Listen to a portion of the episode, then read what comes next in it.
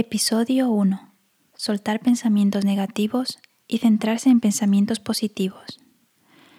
A veces, las personas dejamos que nuestra cabeza se llene de pensamientos negativos, como el rencor, la ira, el miedo, y no nos damos cuenta que al final todas esas cosas negativas no dejan espacio para las cosas buenas.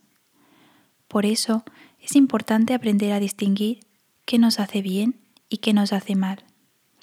Por un lado, cuáles son las emociones y sentimientos que hacen que nos sintamos vivos y llenos de alegría, llenos de paz.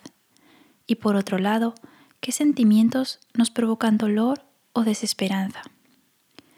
Para lograr hacer esta distinción, es necesario tomar un momento de nuestro tiempo para parar y mirar en nuestro interior, de ser sinceros con nosotros mismos e ir apartando lo bueno de lo malo, para ir arrancando poco a poco de nuestra mente y nuestro corazón todo aquello que nos hace daño.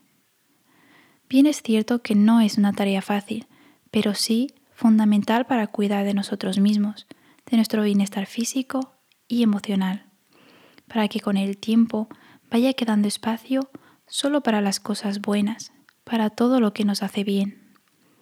Y no debemos esperar a sentir angustia excesiva o el peso en nuestro interior. El momento de cuidar y sanar es ahora.